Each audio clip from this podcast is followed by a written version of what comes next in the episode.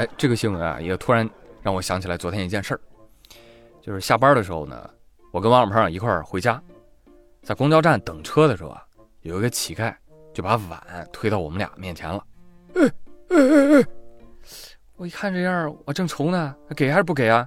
这时候王小胖不慌不忙的说了句话：“哎，我不能要你的钱，你这钱来的也不容易。”乞丐就笑了。哎，你这个也不失为一种幽默啊！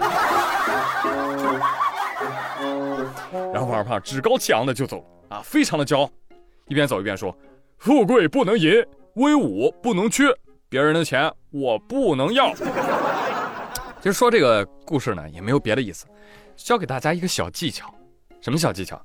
就是要学会放下啊，学会放下，就不会被人绑架。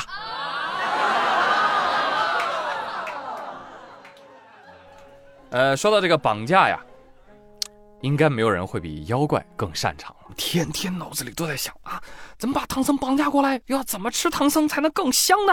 最近，山西运城有名初中的物理老师在课堂上运用物理知识向大家讲解了唐僧他为什么要蒸着吃。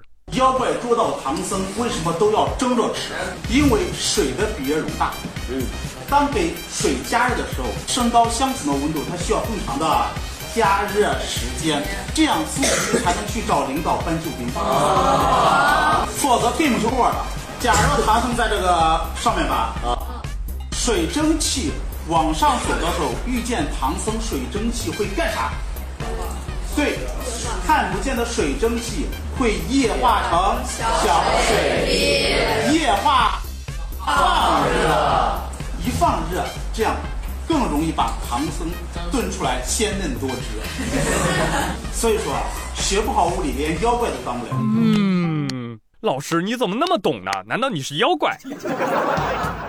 汪老师，嗯，我有一种推测，嗯，我觉得吴承恩是淮安人，淮扬菜的特色呢就是蒸啊，所以我觉得是吴老爷子想这么吃的。对此，妖精表示：嗨，你们都懂什么呀？我们不是为蒸而蒸。这个蒸菜呢，它能最大程度的锁住食材的营养。哎，要不唐僧肉里面一些微量元素要是流失了，那吃完了不能长生不老，那可咋办呢？所以蒸啊是最保险的。嘿，有理有据啊，科学精神。花儿妖怪想吃唐僧肉，确实也不容易。给大家讲个故事。凌晨，天还没有亮，家住山区的张金角已经起身。招呼着伙伴们一起进山。哥哥，这回咱们可以吃唐僧肉了。今天，他们到这里是想碰碰运气，寻找一种传说中的独特食材，来自东土大唐的唐三藏。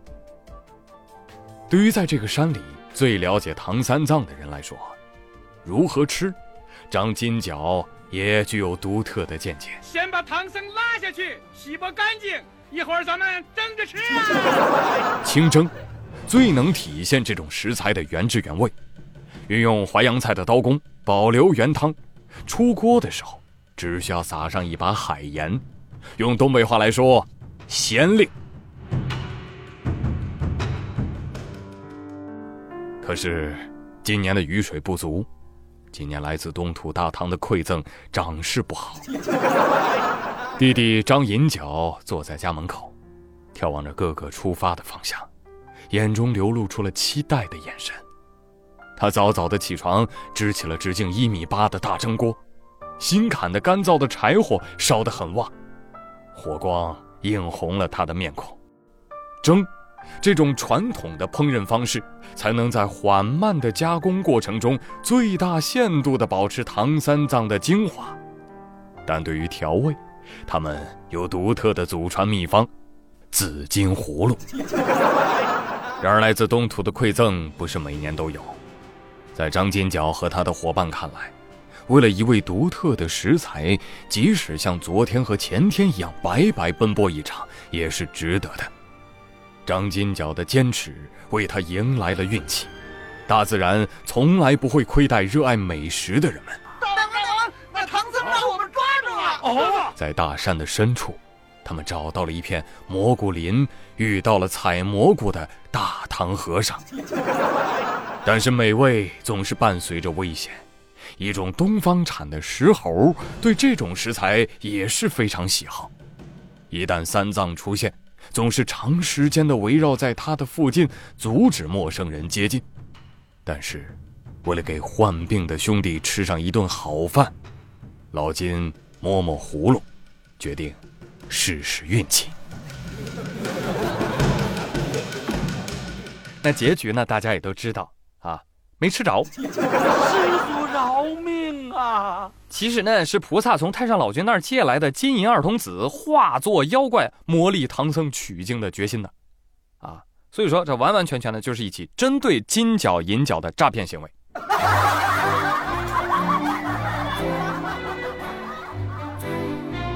好吧，嗯，我们再来一个反诈小提醒啊。话说何女士啊，她是福建人，在重庆呢工作生活了将近二十年。去年七月份的时候，她常去的一个美容院推出了一个新项目。何姐，我们现在有这个白发转黑的项目，一个疗程七千八，哎，做完你就白发转黑发。何姐一听，哎，好呀，好呀，好呀，我试试吧。可是十五个月过去了，明明说好是一疗程。可一次之后又一次，一次之后又一次，就快五个疗程了，老板。十五个月过去了，何女士坚持了五个疗程，花了四万多。这不，这不还是满头白发吗？这个，哎，何女士向媒体反映，我每次去啊，他们都是先洗头，然后按揉，然后呢就是一个多小时的拔白头发。哎，拔完之后呢，工作人员再来上药水。哎呦，你可不知道，现在我这个头发是越来越少，所有的这种白转黑就是给我拔白头发，这种方法我很难接受啊。何女士，别的不说，拔了十五个月你才反应过来，咱的这反射弧是不是也拔长了呢？我当时什么黑发妙招呢？啊，原来是一拔到底啊！这哪是白转黑啊，这是白转秃。这个很厉害啊，这个是彻底根治，我跟你讲。啊，你要是拿这个质问美容院，你们这个白转黑就是拔白头发？他说对呀，你看头发都没了，自然也就没有白头发了。没毛病啊，对不对？你现在没有头发没有关系啊，咱们这不还有生发套餐吗？您再充五万。这正是出南门走十步，前面来到了理发铺。理发铺技术高，不用剪子，不用刀，一根一根往下薅，薅的满头都是包。各位爱美的女士，我觉得白发就跟天要下雨一样，都是自然现象，自然现象不可逆转，所以为啥不改变一下心态去接受它呢？啊，染染发不就好了吗？真的。心态非常重要。你看刘富贵刘富贵他人啊就长得很显老，虽然才四十，看起来像六十大爷。他就曾经问我说：“宗宇啊，你觉得我染什么颜色的头发看着年轻嘞？”我就跟他讲：“我说你染白色，哎，你染一头白，这样的话，别人看到你就会惊讶的夸赞。哎呀，老大爷，您这么显年轻呢？你真了不得。”是不是？很多事情换一下心态就迎刃而解了。也希望大家能够获得转换角度之后的快乐。你就比如说十一，对吧？虽然你不休假，但是你还能加班啊。嗯嗯。虽然你工资少，但是没有加班费呀。我呸！对不对？好了，不逗你们了啊！还是祝愿大家都能人人有假放，人人有钱拿。一人三连，一人爽。人人三连，人人爽。我是朱宇，感谢大家的收听。最后，祝愿大家十一国庆节假期快乐！咱们下期再会喽，拜拜。